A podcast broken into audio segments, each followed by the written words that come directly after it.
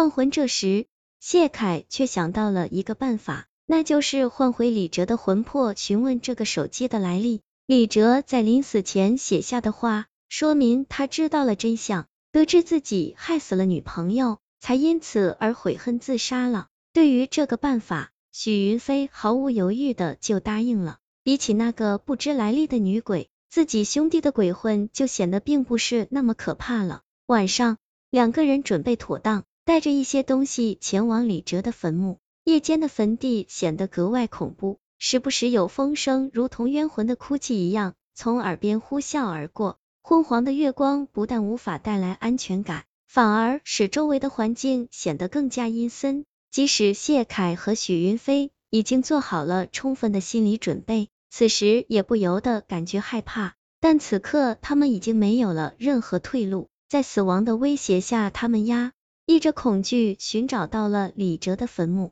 谢凯拿出了三根白色的蜡烛，插在坟前点亮，然后又在蜡烛前点燃了一束香。许云飞也将提前准备好的李哲生前曾接触过的物品摆在了坟前。两个人跪在地上向李哲磕头祭拜之后，谢凯手持着那束香，围绕着李哲的坟头开始缓缓的绕起了圈子。与此同时，许云飞也将那些物品借着蜡烛的火焰点燃了。根据谢凯看来的那个方法中说的，只要那个人死去的时间不超过七七四十九天，就会将魂魄给换来。做完这一切，两个人忐忑不安的等待着李哲的鬼魂。这时，从坟墓里隐约传出了敲打的声音，那一声声敲击仿佛敲在两个人的心上，让谢凯和许云飞心惊肉跳。紧接着，他们听到了木板破裂的声音。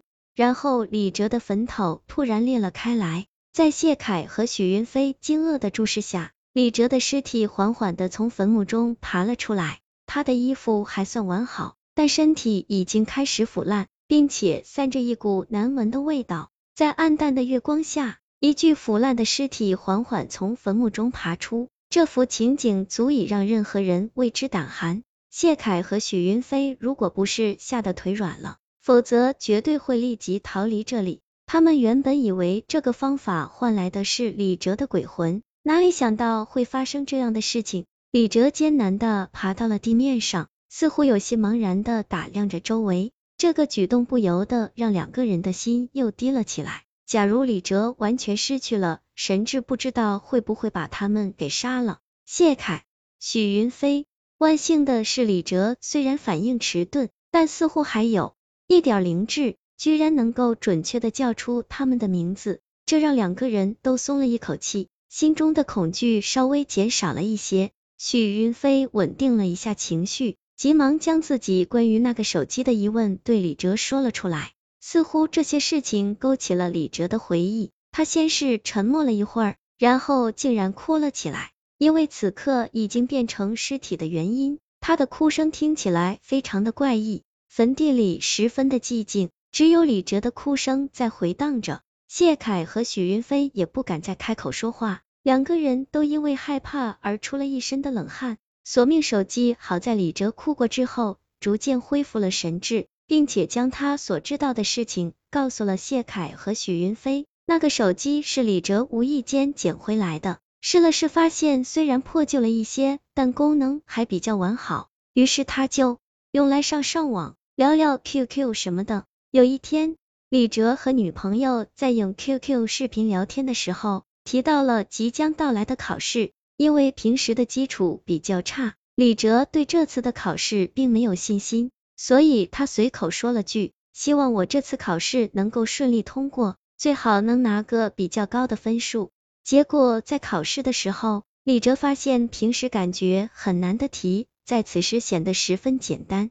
他如有神助一般，用很短的时间就答完了所有的题目。等到成绩出来之后，李哲居然真的得到了前所未有的高分。可这份喜悦还没有维持多久，当晚就发生了李哲女朋友惨死的事情。伤心的李哲拿着那个手机，翻阅之前和女朋友的聊天记录，一边看一边哭泣。就在这个时候，一个女鬼却从手机中钻了出来，她得意的笑着。并将事情的真相告诉了李哲。那个手机是女鬼生前所用的，原本是她男朋友送给她的礼物，后来男朋友变心抛弃了她，也不接她的电话。这个女生拼命的拨打男朋友的号码，却因为没有看路而遭遇了车祸，车轮碾过了她的头，鲜血溅在了手机上。他的阴魂带着强烈的怨恨附在手机之中，并且因为自己的不幸遭遇而迁怒于所有的情侣。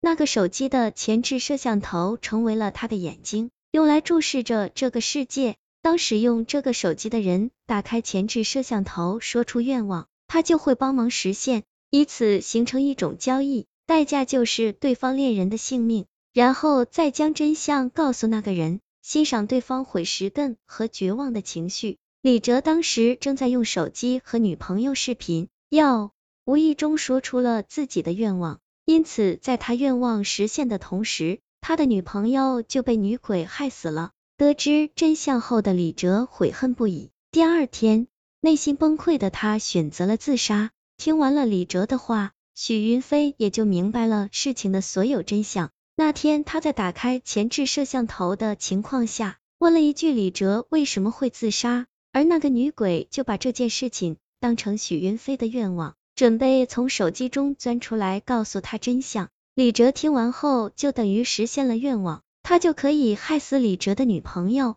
只是这个过程被谢凯给打断了，所以许云飞的女朋友才逃过了一劫。李哲说，那个女鬼除此之外，并没有害人的能力，只要丢掉那个手机不去使用，就不会再遇到危险。说完之后，李哲重新回到了他的坟墓之中。谢凯。